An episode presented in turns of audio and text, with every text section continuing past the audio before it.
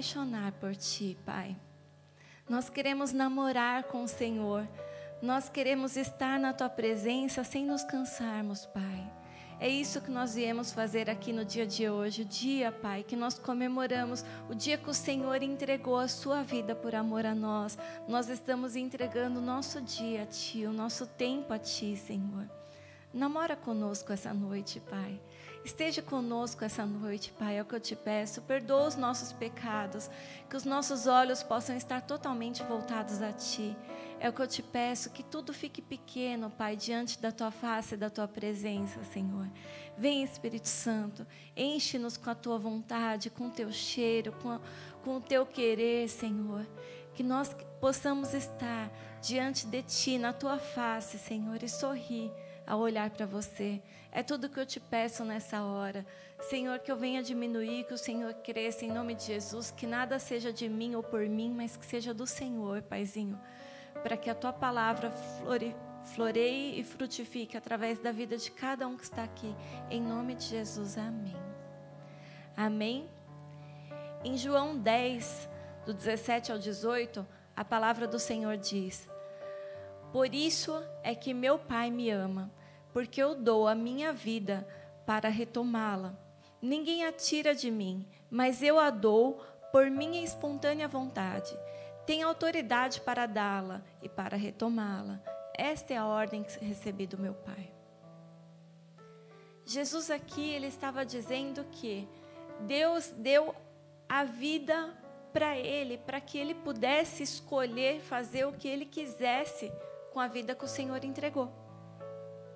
Isso é tão simples, porque é exatamente o que Deus fez conosco.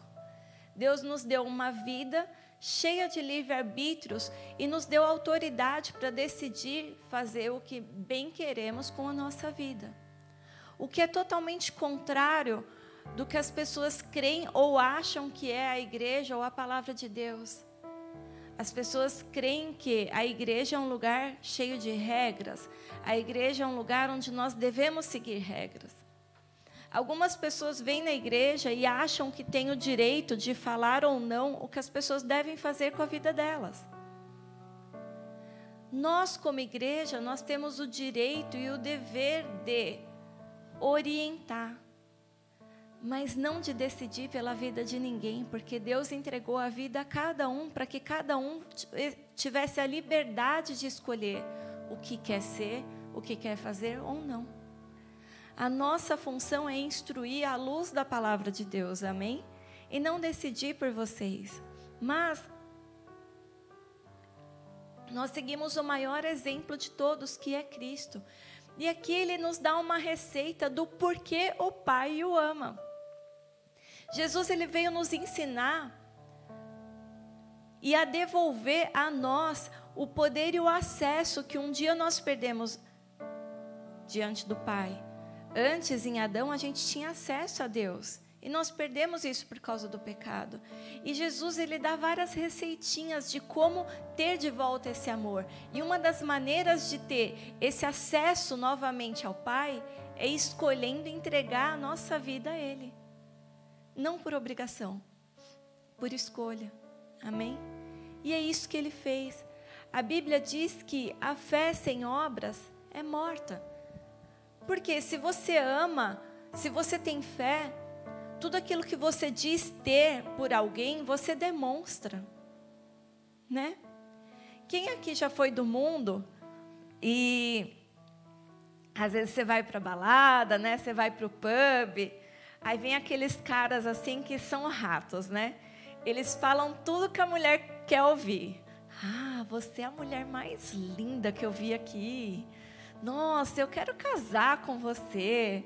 Nossa, eu quero fazer de você a mãe dos meus filhos. E aí a menina carente e tal começa a ouvir.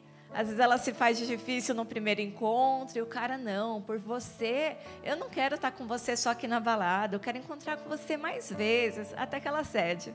E aí descobre que o cara era bom de papo. Falar é fácil, prometer é difícil. Quando eu estava na igreja, lá em casa a gente tinha uma piadinha interna. Porque Durante um período da minha vida, eu e a minha irmã, a gente parecia gêmeas. A gente tinha mais ou menos o mesmo cabelo, o mesmo tamanho, o mesmo tudo. Só que eu ia para a igreja e ela não. E aí, quando ela ia para a balada, os meninos chegavam nela pedindo para ficar. Ah, fica comigo. E né, alguns anos atrás, assim, que eu já não sou tão nova, não era tão aberto, né, você ficar e já sair, né, para os finalmente com cara. Então, o que que eles faziam, né? Antigamente, os meninos chegavam, falava que queria ficar, depois falava que queria namorar, porque aí namorando, aí até dava aquelas alianças, hoje é até brega usar, mas lembra que antes tinha até aliança de compromisso, que os caras faziam curso entendeu? Para como levar uma mulher para a cama. Quem é dessa época aí? Levanta a mão daquela aliança prata de compromisso, né? Feia. e era um orgulho você andar com aquele bambolê, né? Porque, nossa, eu estou namorando. Aí o cara, o que, que ele fazia? Colocava aquela aliança, aquele bambolê ali, né? Fazia o que bem queria com a menina e depois beijo, tchau. Só que eu era da igreja. E aí os meninos pediam para namorar com a minha irmã na intenção, né? Maligna ali. E comigo na igreja me pediam em casamento. E era muito engraçado, porque eu fui pedida em casamento várias vezes na igreja. E quando a gente chegava em casa contando as histórias, a gente ria, porque eram as mesmas palavras. Cara, é um curso que os meninos fazem, não é possível. Por quê? Porque na igreja, o que, que os caras fazem? O correto né, é fazer as coisas depois do casamento. Mas tem muita gente que fala assim, pô, né? A gente é noivo, já. Oi? Ele já me falou umas coisinhas assim quando a gente namora.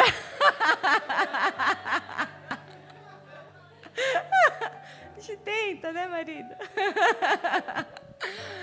Mas os caras já vêm, pô, vamos casar mesmo, né? Aqueles papos, né? Quem aqui já ouviu uns papos assim? Levanta a mão. Já ouvi. Porque a gente sempre tenta apressar as coisas. O que, que foi, Pedro, que está aí?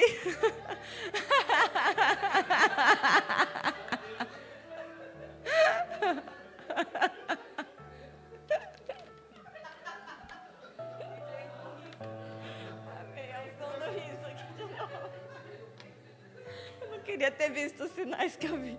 Amém. Mas, voltando, a gente acaba cedendo muitas vezes, acreditando no conto do vigário. Por quê? Porque na realidade a gente ama se apaixonar. O ser humano é desesperado por se apaixonar por qualquer coisa. Tem gente que é apaixonado por animais, tem gente que é apaixonado por carro, gente que é apaixonado por criança, tem gente que é apaixonado por dinheiro, por sucesso, por filmes, por novelas, por livros. Nós temos várias paixões. Nós temos um anseio interno por se apaixonar. Mas muitas vezes a gente deixa de se apaixonar por quem nunca vai nos decepcionar, por aquele que deveria ser o primeiro alvo e a primeira paixão do nosso coração, que é Jesus. Mas por que, que nós não nos apaixonamos por Ele? Porque muitas vezes a gente se distrai. A gente se distrai com os prazeres desse mundo. A gente se distrai e a gente acha que Jesus, na verdade, é um livro de que a Bíblia é um livro de regras. Quando para mim, quando você olha a Bíblia, na verdade ela é uma história de amor. Ela é uma história de entrega e de amor do início ao fim. Mas quantas vezes nós vemos esses casais apaixonados que estavam ali, que não estavam se aguentando ali no namoro, no casamento. De repente esse casal casa, a paixão passa, e aí o que, que acontece? Parece que você está preso dentro do teu casamento. Parece que você está preso dentro daquele relacionamento. Parece que você é obrigado a estar ali por regras, pela sociedade, porque tem filhos, ou porque prometeu para os pais, ou porque ah, é cristão e não quer ir para o inferno, mas não é mais porque você está apaixonado. E aquilo passa a ser um peso. Quantos e quantos casais não passam por isso?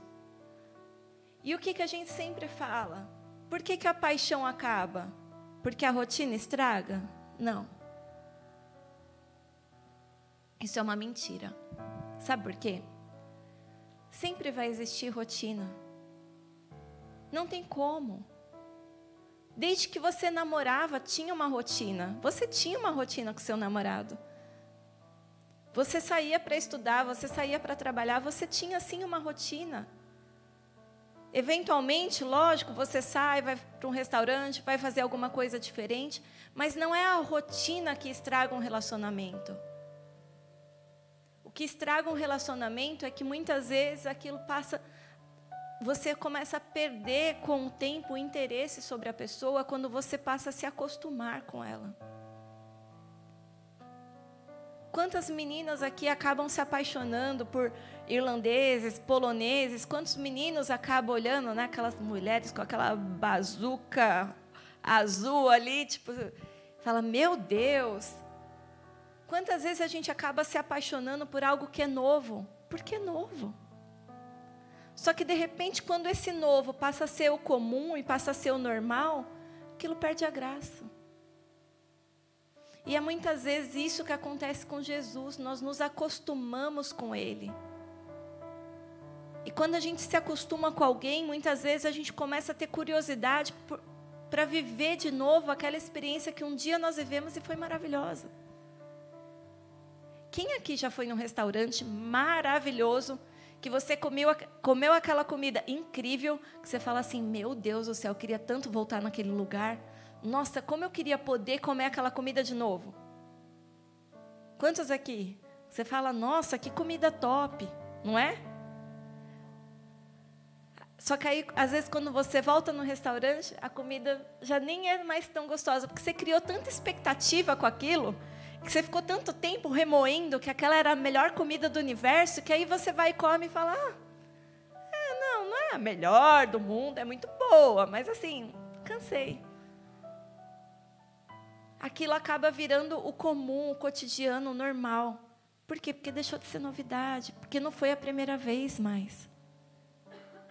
Nós precisamos nos apaixonar por Jesus e cada vez que a gente olha a Bíblia, a gente precisa olhar como se fosse a primeira vez, porque a palavra de Deus diz que a palavra do Senhor se renova a cada dia.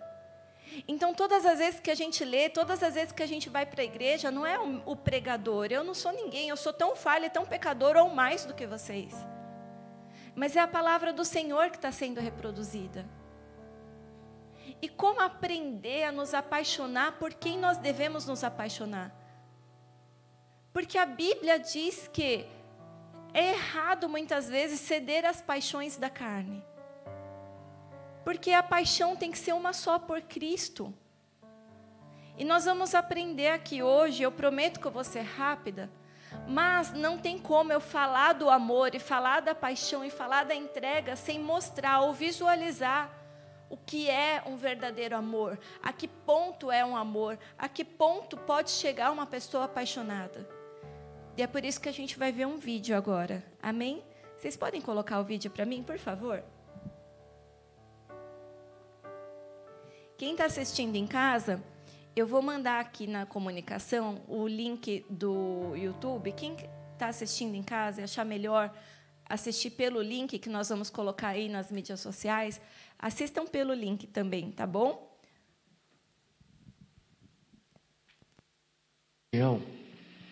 E dou aulas há algum tempo. E por 13 anos vivi em companhia de cadáveres e durante a minha carreira estudei anatomia a fundo. Posso, portanto, escrever sem presunção a respeito de morte como aquela.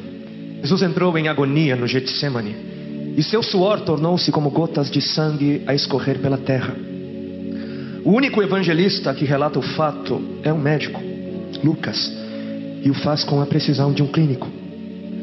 O suar sangue, ou hematidrose, é um fenômeno raríssimo. É produzido em condições excepcionais. E para provocá-lo é necessário uma fraqueza física, acompanhada de um abatimento moral violento, causado por uma profunda emoção, por um grande medo. O terror, o susto, a angústia terrível de sentir-se carregando todos os pecados dos homens devem ter esmagado Jesus. Tal tensão extrema produz o rompimento das finíssimas veias capilares que estão sob as glândulas sudoríparas, e o sangue se mistura ao suor e se concentra sobre a pele, escorrendo então por todo o corpo até a terra. O corpo dele inteiro havia se tornado, tornado negro, porque ele havia suado sangue. Só para os irmãos entenderem qual é o estado de espírito que leva alguém a suar sangue. O terror, o susto, a angústia terrível de sentir-se carregando todos os pecados dos homens devem ter esmagado Jesus. Conhecemos a farsa do processo preparado pelos líderes religiosos, o envio de Jesus a Pilatos e o desempate entre Herodes e Pilatos. Pilatos teve que ceder e então ordenou a flagelação, o chicoteamento de Jesus.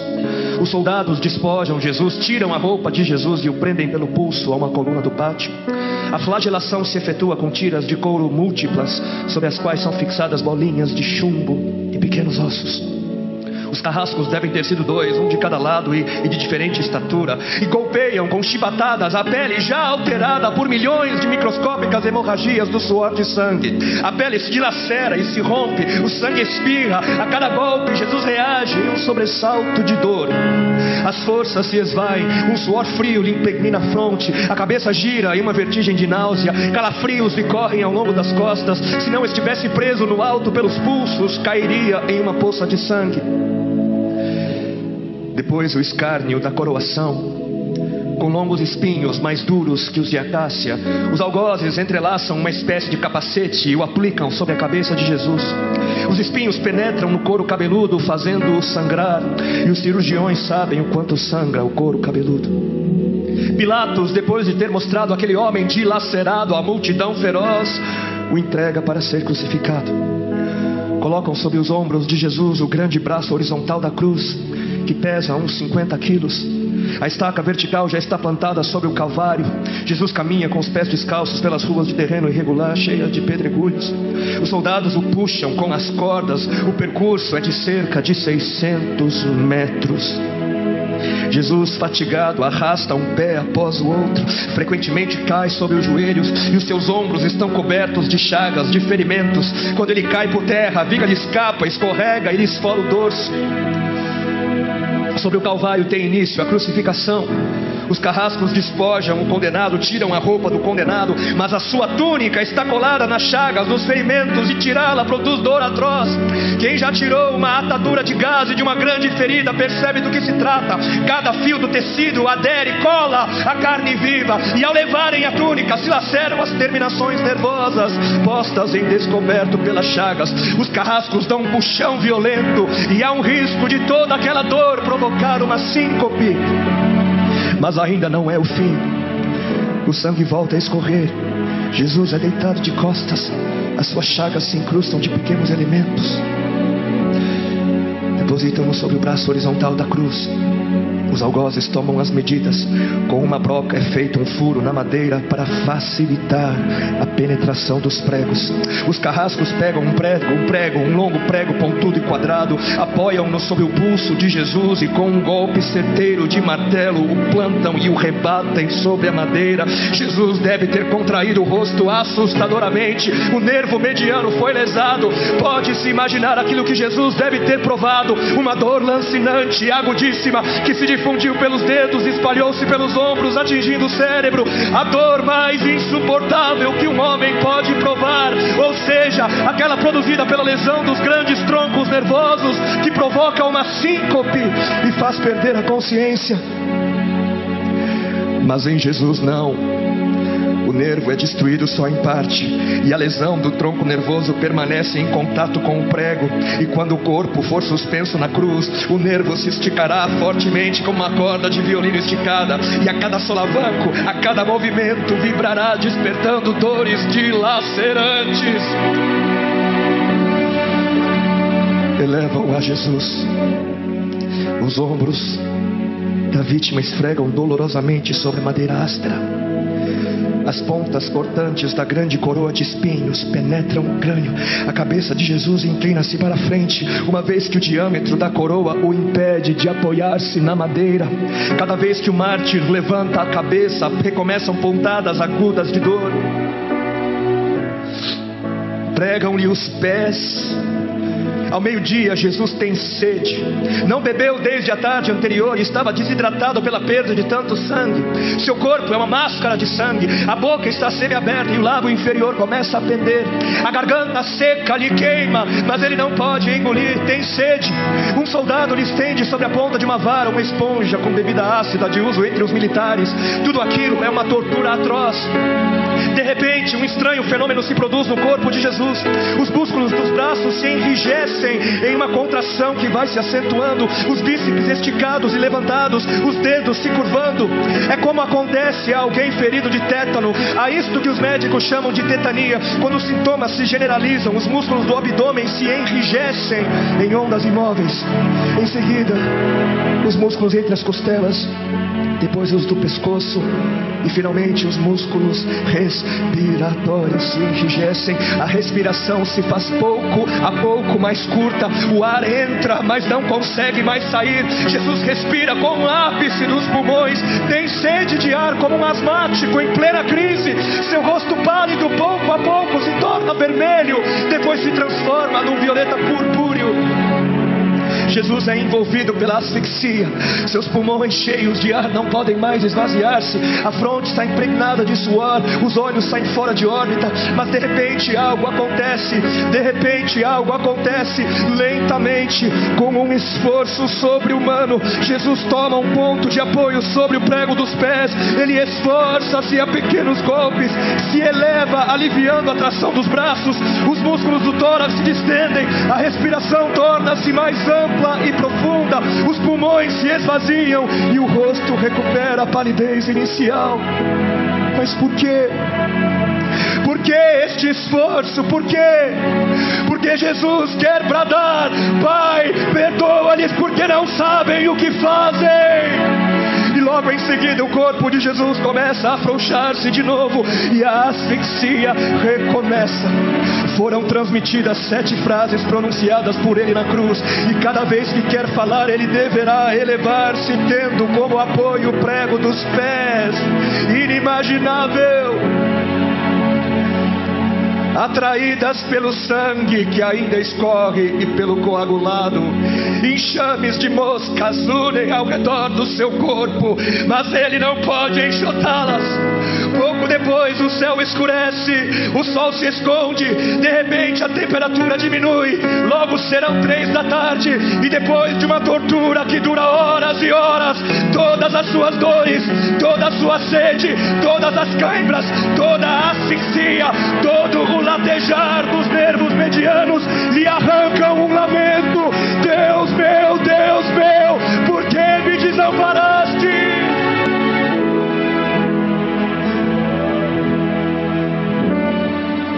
Jesus grita: Está consumado. E em seguida, num grande brado, diz: Pai, nas tuas mãos entrego meu espírito.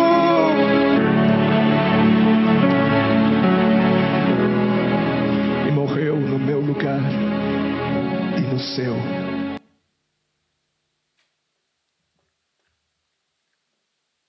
Amém.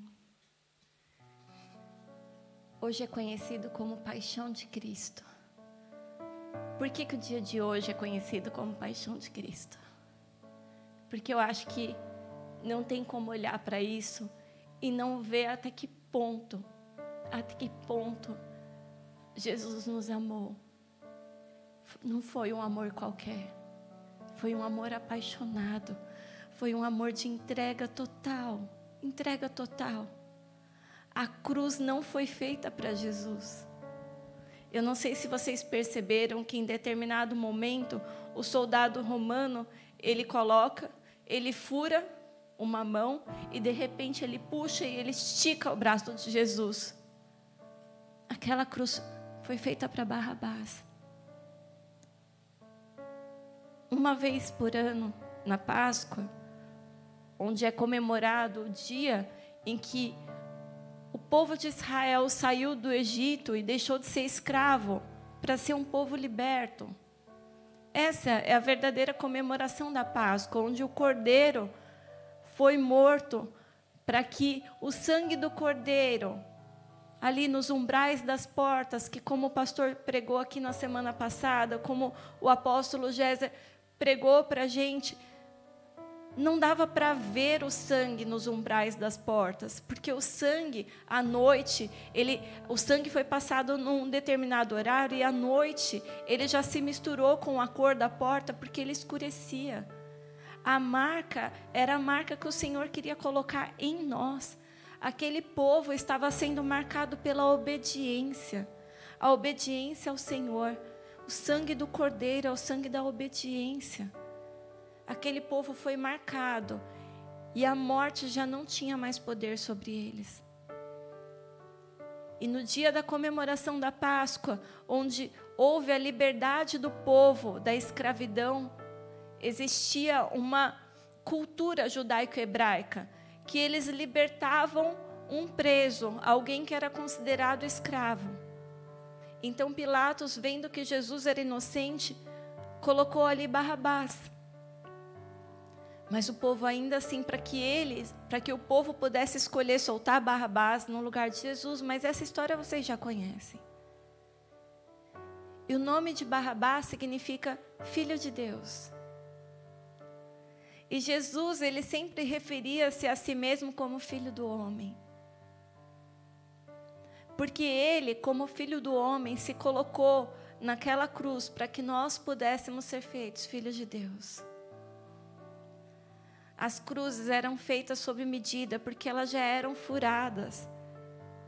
Eles não tinham como furar o buraquinho para colocar as mãos da pessoa. Aquela cruz foi feita para Barrabás. Aquela cruz foi feita para mim e para você. Então o braço dele foi esticado e o ombro foi deslocado. E ele andou 600 metros com uma cruz que, depois de ter sido brutalmente espancado durante toda uma noite, sem comer, sem lugar para fazer as suas necessidades. Todos os filmes que nós vemos, Jesus usando aquela, aquele mantinho que parece uma cueca, aquilo é somente para não escandalizar as pessoas com uma cena que muitas vezes poderiam parecer pornográfica. Mas Jesus não tinha veste alguma. As suas vestes foram rasgadas e os soldados jogaram as suas vestes e lançaram a sorte. Ele estava nu, como Adão. Como Adão estava nu diante do Pai. Foi assim que Jesus foi, nu, na frente dos seus, sem dignidade alguma, para a cruz andando. Vocês já imaginaram carregar uma cruz de 50 quilos? Tarcísio, por favor, coloca essa cruz aqui atrás para mim, por favor. Vocês já imaginaram carregar uma cruz? Essa daqui é extremamente pequena. Agora você imagina uma cruz enorme, de 50 quilos, você carregar daqui até a Spire. Foi isso que Jesus fez. Esse foi o sacrifício, esse foi o amor. Só que muitas vezes nós abrimos a nossa boca e falamos que nós amamos o Senhor, que nós somos apaixonados por Ele, que nós entregamos a nossa vida a Ele. Será? Até onde você está disposto a entregar a sua vida? Qual é o tamanho do desconforto que você está disposto a passar por amor a Cristo? O que, que nós estamos dispostos a entregar por amor a Ele? Em Jeremias 17, do 9 ao 10, a Bíblia diz: Enganoso é o coração, mais do que todas as coisas, e desesperadamente corrupto. Quem o conhecerá? Eu, o Senhor, esquadrinho o coração. Deus, Ele olha o nosso coração e Ele vê se realmente a entrega, quantas desculpas nós damos para o Senhor quantas desculpas nós damos para o Senhor. Muitas vezes nós amamos mais a bênção do que o abençoador. Nós viemos para a casa de Deus, nós queremos coisas. O Senhor nos dá casa, o Senhor nos dá marido, o Senhor nos dá emprego, o Senhor nos dá filho. E muitas vezes nós deixamos de vir para a igreja porque estamos namorando, porque temos filhos, porque temos emprego, porque temos casa. E você no seu coração diz: Eu amo o Senhor, eu sirvo ao Senhor de todo o meu coração, aquilo é amor. Aquilo é amor, aquilo é entrega. Aquele é o parâmetro. Jesus é o nosso parâmetro. Não sou eu, porque eu sou falha. E muitas vezes eu dou desculpa para Deus porque eu poderia fazer muito mais. E a Bíblia diz que aquele que conhece o bem e não o faz, esse também peca. Sou pecadora tanto quanto você. Porque eu poderia fazer muito mais e poderia ir muito além, mas muitas vezes eu não faço. Porque nós temos preguiça de nos entregar totalmente. Nós temos preguiça porque nós estamos muito ocupados com nós mesmos. Quantas vezes você traça sonhos e planos a curto, médio e longo prazo? Mas quantas vezes no meio desse sonho, desses planos, você coloca os planos do Senhor no meio dos seus? Ou adiante? Ele diz: Aquele que quiser vir após mim, pegue a sua cruz e siga-me. Quantos de vocês têm deixado a cruz de lado, mas querem seguir as bênçãos do Senhor, mas querem as mãos ele diz: pegue a tua cruz e siga-me. Em Colossenses 3, ele fala exatamente o que nós temos que fazer. Colossenses 3:1. Abram nesse capítulo porque nós vamos estudar ele um pouquinho. Mais 5, 10 minutinhos eu acabo. Colossenses 3:1. Portanto, já que vocês ressuscitaram com Cristo, procurem as coisas que são do alto, onde Cristo está assentado à direita de Deus. Mantenham o pensamento nas coisas do alto e não nas coisas terrenas. Até aqui por enquanto. Eu estava conversando com algumas pessoas e eu comecei a notar, não só nas mulheres, porque normalmente eu aconselho as mulheres e o pastor aconselha os meninos. Mas alguns meninos, por algumas vezes, parou para me perguntar, para me falar algumas coisas. E eu comecei a observar uma tendência. As pessoas têm se apaixonado fácil e rápido demais. Quem aqui já conheceu alguém assim, que toda hora está apaixonado por alguém? E é assim, é rápido, é fácil, é intenso. E eu vou te falar uma coisa: quando você começar a namorar, quando você noivar e quando você casar, você vai continuar se apaixonando. É. A gente continua se apaixonando, mesmo com uma aliança aqui. Porque se você se apaixona fácil demais por qualquer coisa, eu só me apaixono por você, maridão. O pastor deu uma coçadinha aqui. Assim. Mas se você é uma pessoa que se apaixona rápido demais, é porque tem algo errado dentro de você. Tem alguma coisa errada dentro de você. Você está desesperadamente buscando algo que não está sendo saciado. Algumas vezes os casais começam a buscar algo que não está sendo saciado dentro de casa. A última vez que eu preguei sobre isso, as meninas me ligaram e falaram: Pastora, conserta lá, porque meu marido está querendo comparecer todo dia. Não é isso, gente, tá? Não é só isso. Mas, o saciado, muitas vezes, é as suas expectativas. Muitas vezes a mulher ela idealiza um homem que lhe dê atenção, ela idealiza um homem que muitas vezes, né, cumpre também, isso faz parte. Ela idealiza um homem que ajuda na casa. O homem muitas vezes idealiza uma mulher. Quem aqui já assistiu um filme chamado A Mulher Invisível? Que é exatamente o que o homem idealiza numa mulher, né? Ela fazendo faxina com uma lingerie Victoria's Secrets ali, tipo, gostando de futebol, jogando videogame. Muitas vezes a gente idealiza algumas coisas. E quando isso não acontece, quando nós não enxergamos isso na pessoa que nós estamos ali andando ao lado dela, a gente costuma inconscientemente projetar isso em algumas pessoas que aparecem no decorrer da sua vida.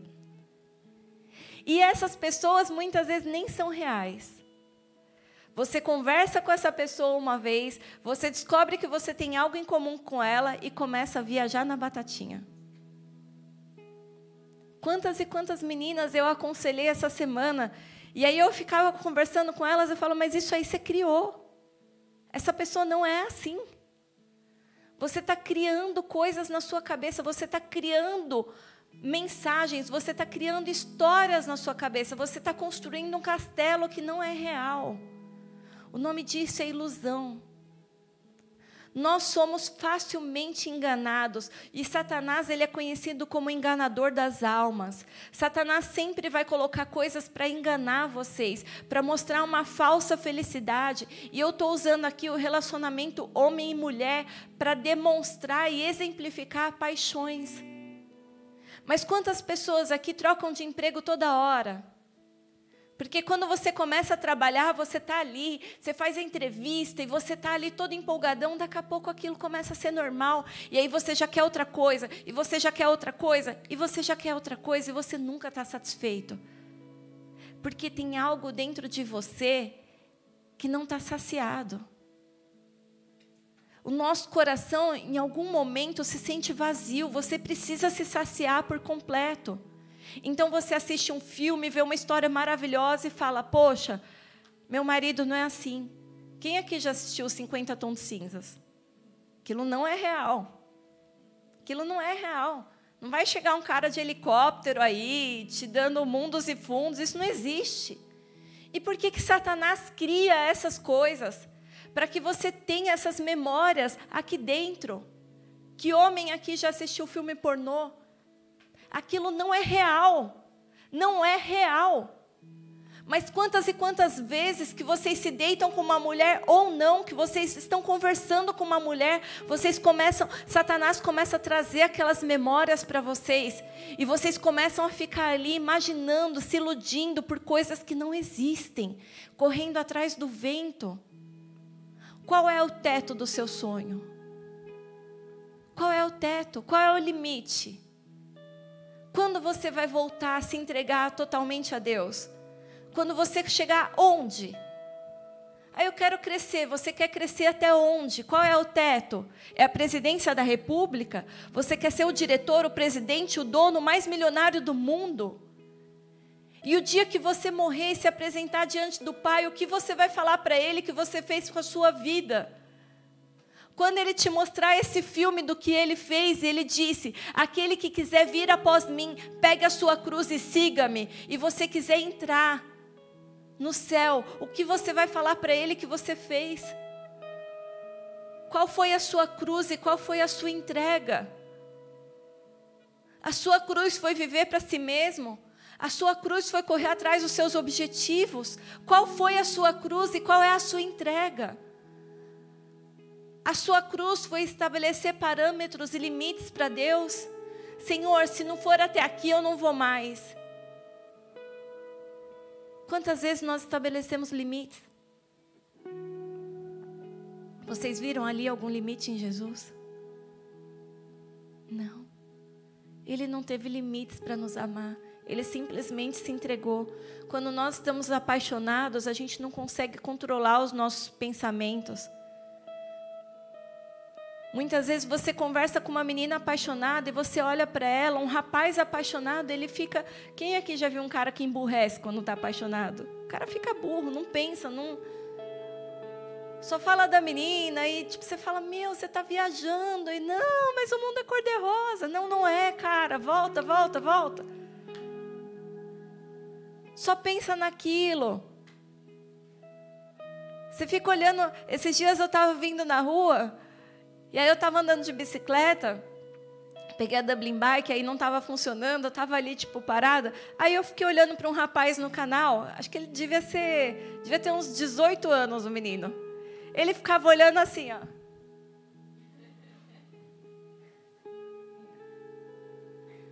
E ficava bobolhando assim, dando risadinha. Falei, meu, esse menino deve estar apaixonadão por alguém, tá ali rindo sozinho. Eu sempre falo pro pastor que eu sempre lembro dele olhando para mim com cara. Minha irmã sempre falava, ele olha para você cara de bobo apaixonado. Do nada eu olhava para ele, ele estava assim dando risadinha, olhando, né, maridão? Porque quando a gente está apaixonado, a gente fica bobo. A gente não consegue controlar os nossos pensamentos. Só que a Bíblia fala em 2 Coríntios 10, do 4 ao 6. As armas com as quais lutamos não são humanas. Ao contrário, são poderosas em Deus para destruir fortaleza. Destruímos argumentos e toda pretensão que se levanta contra o conhecimento de Deus e levantamos e levamos cativo todo pensamento para torná-lo obediente a Cristo, e estaremos prontos para punir todo ato de desobediência, uma vez estando completa a obediência de vocês. Aqui a Bíblia diz que nós lutamos com armas que não são humanas, porque o Senhor entregou poder para nós, Ele deu autoridade no mundo espiritual, porque nós temos que lutar contra principados e potestades que tentam colocar fortalezas na nossa cabeça. Muitas vezes, quando alguém está apaixonado pela pessoa errada, é muito difícil desconstruir esses pensamentos.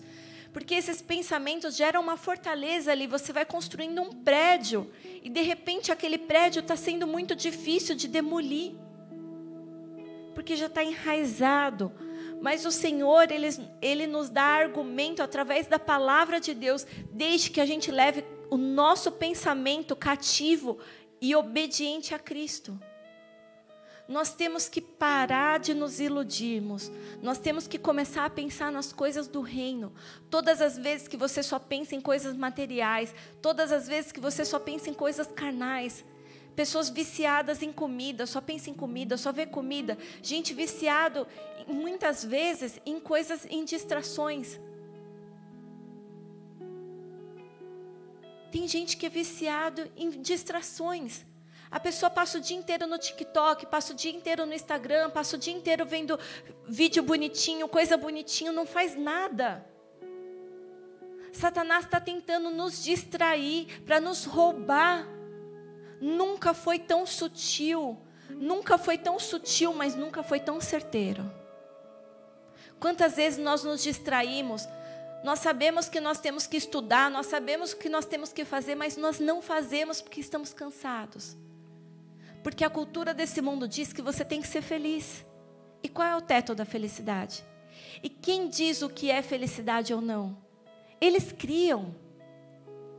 É muito louco. Eles criam novelas, eles criam filmes, eles criam livros e colocam na tua cabeça o que é felicidade.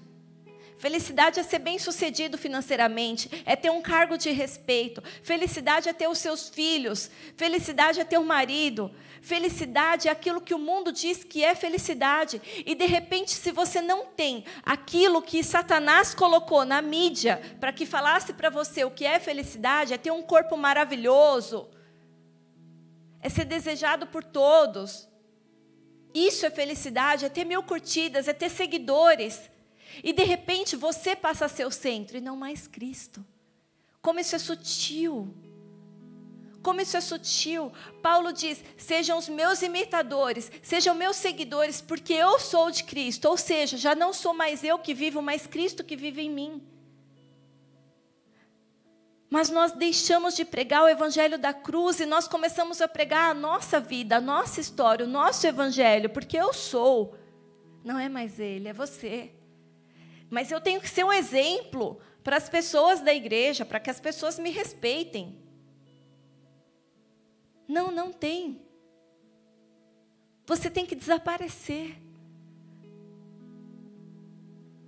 Você tem que se olhar no espelho e não mais se reconhecer. Porque aquela velha Priscila, aquele velho homem já não existe mais. Porque quando eu olho para mim, eu já não vejo mais a mim, mas eu vejo Cristo através do reflexo. E as pessoas têm que ver Cristo através do seu reflexo. Isso é morrer. Colossenses 3:3. Pois vocês morreram e agora sua vida está escondida em Cristo. Quando Cristo, que é a sua vida, for manifestado, então vocês também serão manifestados com ele em glória. Morrer com Cristo para esse mundo é uma decisão que você toma, porque Deus entregou a vida para você, para que você decidisse o que você vai fazer com ela ou não. Ou você está muito vivo para esse mundo, ou você está muito vivo para o reino. Não tem meio termo. Não tem meio termo. Ele nos chama de noiva. Sabe por quê? Porque uma noiva, uma esposa, ou ela é leal ou ela é desleal. Não tem meio termo. Não tem como uma mulher casada sair com outro cara sem estar em adultério. Não tem. Não tem como uma mulher casada ficar em cima do muro. Ou aqui alguém aqui acha saudável uma mulher casada virar e falar assim: Olha, eu estou casada, mas eu não estou afim de ver o meu marido, eu não estou afim de morar com ele, não estou afim de falar com ele, não quero sair com ele, não quero falar com a família dele nem com os amigos dele. Isso é casamento? E o que, que a gente faz com Jesus? Nós somos cristãos, mas nós não andamos com cristãos. Nós não saímos com cristãos. Nós não vamos na igreja. Nós não fazemos as coisas para Cristo. Mas a gente tem uma aliança aqui. Isso não é casamento. Isso não é entrega. Não é assim, não é para isso que ele nos chamou. Se a gente quer ressuscitar com ele o dia que a gente morrer, se a gente quer vencer a morte, nós temos que verdadeiramente morrer. Morrer nesse mundo. No verso 5: Assim façam morrer tudo o que pertence à natureza terrena de vocês. Imoralidade sexual, repitam comigo: imoralidade sexual. Impureza, paixão desejos maus e a ganância que é a idolatria. É muito engraçado que aqui ele fala e a ganância plus que é a idolatria. A Bíblia fala que o amor ao dinheiro é a raiz de todos os males. Porque a ganância faz você não ter teto. A ganância te afasta de Deus porque não tem como você servir a dois senhores. Se você é escravo do dinheiro, se você é escravo do sucesso, você vai acabar largando as coisas de Deus para correr atrás do sucesso. Eu não estou aqui falando que é errado ser bem-sucedido, pelo contrário. A Bíblia também diz que tudo que você fizer, você tem que fazer com excelência. Tudo que você fizer, você tem que fazer come para o Senhor. E aqui, continuando, você vai ler isso aqui. Porém, colocando Deus em primeiro lugar. Quem está em primeiro lugar na sua vida? O que está em primeiro lugar na sua vida? Qual é o limite da sua ganância? Qual é o limite? A Ali deu aqui o testemunho aqui na frente. E eu lembro uma vez que nós sentamos para conversar, lembra, Ali? A gente estava aqui conversando e ela falou: Poxa, pastora, mas é muito difícil viver aqui, como ela abriu aqui para vocês. Poxa, é muito difícil viver uma vida de estudante, é muito difícil ganhar pouco, é muito difícil ter que trabalhar sábado, ter que trabalhar todos os dias, ter que sustentar a casa. É muito difícil ter que andar de bicicleta e se molhar. Isso tudo é muito difícil. E quem aqui nunca passou por isso aqui nessa terra? Eu sei que é difícil. Mas o que você está disposto a negociar para conseguir o luxo dessa terra? O que, que você está disposto a abrir mão? Do teu casamento? Você vai abrir mão do seu casamento para trabalhar? Você vai abrir mão da sua família para trabalhar? Você vai abrir mão dos seus filhos para trabalhar? Mas da igreja você abre. É a primeira coisa que você abre mão da casa de Deus. Que amor é esse? Que amor é esse, igreja? Eu não estou aqui para vocês gostarem de mim, de verdade, eu não preciso disso, porque eu preciso ser aceita pelo Pai. Eu não estou aqui para fazer um apelo evangelístico ou para fazer um coach com vocês, porque hoje é Páscoa. Hoje é o dia da paixão de Cristo. Hoje é o dia da ressurreição de Cristo. Hoje é o dia que nós temos que voltar à verdade do Evangelho, e a verdade do Evangelho é João 3,16. Deus entregou, Deus amou o mundo de tal maneira que entregou o seu Filho unigênito para que viesse ao mundo para sofrer e morrer no nosso lugar, para que todo aquele que nele crê não pereça e tenha vida eterna, mas aquele que crê e se entrega, aquele que aceita Jesus com todo o seu coração, não é aquele que coloca uma aliança e deixa de ser servo, é aquele que realmente realmente quer casar, é aquele que realmente quer um compromisso. Aliança é compromisso, é responsabilidade com Cristo, é responsabilidade com aquele que se entregou, é responsabilidade com aquele que não viu limites, que não viu limites de dor, de sofrimento, de cansaço, de entrega. Aquele que abriu mão de pai, de mãe, de tudo, aquele que abriu mão do reino dos céus e de toda a glória que poderia ter nessa terra. Esse é o verdadeiro evangelho. Esse é o evangelho de Cristo. Não é o que as mãos dele podem te oferecer, mas é o que os buracos que os pregos fizeram pode te oferecer. Ele está aqui para te dar salvação se você quiser. Você tem total liberdade. Você não precisa estar no bola de neve. Você não precisa ser protestante. Você não precisa nem ser cristão se você não quiser. Mas desde que você queira entrar no céu, você nem precisa acreditar em céu e inferno. Eu acredito, eu sei que eles existem.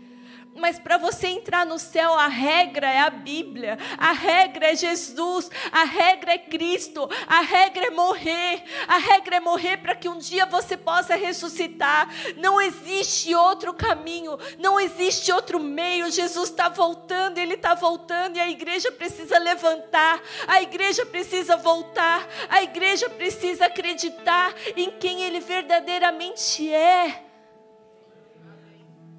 A igreja precisa voltar à realidade da cruz. Até onde você está disposto a sofrer por amor a Cristo. Hoje eu não estou aqui para dar um evangelho de esperança, que você vai conseguir um carro maravilhoso, uma casa incrível, emprego, filhos. Não. Eu estou aqui para falar que, independente de todas essas coisas, mesmo que você não as tenha, ainda assim você está disposto a seguir. Ainda assim você está disposto a se entregar? Qual é o limite do seu amor por Cristo? Qual é o limite da sua entrega? Qual é o limite da sua paixão? Continuando no 6, é por causa dessas coisas que vem a ira de Deus sobre os que vivem na desobediência, as quais vocês praticaram no passado quando costumavam viver nelas. Mas agora abandonem todas essas coisas: ira, indignação, maldade, maledicência, linguagem indecente no falar. Não mintam uns para os outros, visto que vocês já se despiram do velho homem para as suas práticas e se revistam e se revestiram do novo, o qual está sendo renovado em conhecimento à imagem ao seu Criador. Aqui ele dá uma dica do que a gente tem que fazer. Nessa nova vida já não há diferença entre grego e judeu, entre rico e pobre, entre irlandês e brasileiro, circunciso ou incircunciso, bárbaro e cita, escravo e livre, mas Cristo é tudo, está em todos. Portanto, como povo escolhido de Deus, santo e amado, revistam-se da profunda compaixão, bondade, humildade, mansidão e paciência. Suporte-se uns aos outros e perdoem as queixas que tiverem uns contra os outros. Perdoem como o Senhor lhes perdoou. Acima de tudo, porém, revistam-se do amor, que é o elo perfeito. Que a paz de Cristo seja o juiz em seu coração, visto que vocês foram chamados para viver em paz como membros de um só corpo e sejam agradecidos. Habitem ricamente em vocês a palavra de Cristo. Ensinem, aconselhem-se uns aos outros com toda a sabedoria. Cante salmos, hinos e cânticos espirituais com gratidão a Deus em seu coração. Tudo o que fizerem, seja em palavra e em ação, faça-no em nome de Jesus, dando por meio graças a Deus, em nome de Jesus. Amém. Amém. O amor ao Senhor é uma decisão. O amor ao Senhor é uma escolha. João 6,51. Eu sou o pão vivo que desceu do céu. Se alguém comer desse pão, viverá para sempre. E o pão que eu der é a minha carne, que eu darei pela vida ao mundo. Hoje o Senhor está te chamando para uma vida de entrega. Hoje Ele está te chamando para que você volte a se apaixonar por Ele. Hoje Ele está te chamando de volta. E não importa o que vão falar de você, não importa. Não importa o que você fez no passado. Ninguém aqui é ninguém para colocar um X nas costas de alguém pelo que a pessoa errou ou deixou de fazer. Seu problema é com Deus. Sejamos gratos ao Senhor todos os dias. Sejamos apaixonados ao Senhor todos os dias. Pare de pensar em tudo aquilo que você não tem. Pare de pensar em tudo aquilo que você gostaria de ter. E comece a agradecer a Deus por tudo que Ele te deu, a começar pela salvação. Hoje é dia de ceia do Senhor, louvor. Hoje é dia de ceia do Senhor. Hoje é dia de entrega. Mas antes do momento da ceia, nós vamos nos ter um momento de louvor, onde o Senhor vai nos levar ao arrependimento. Eu quero que vocês fechem os olhos, levantem onde vocês estão no seu lugar. Fechem os olhos para que vocês não comecem a dormir aí.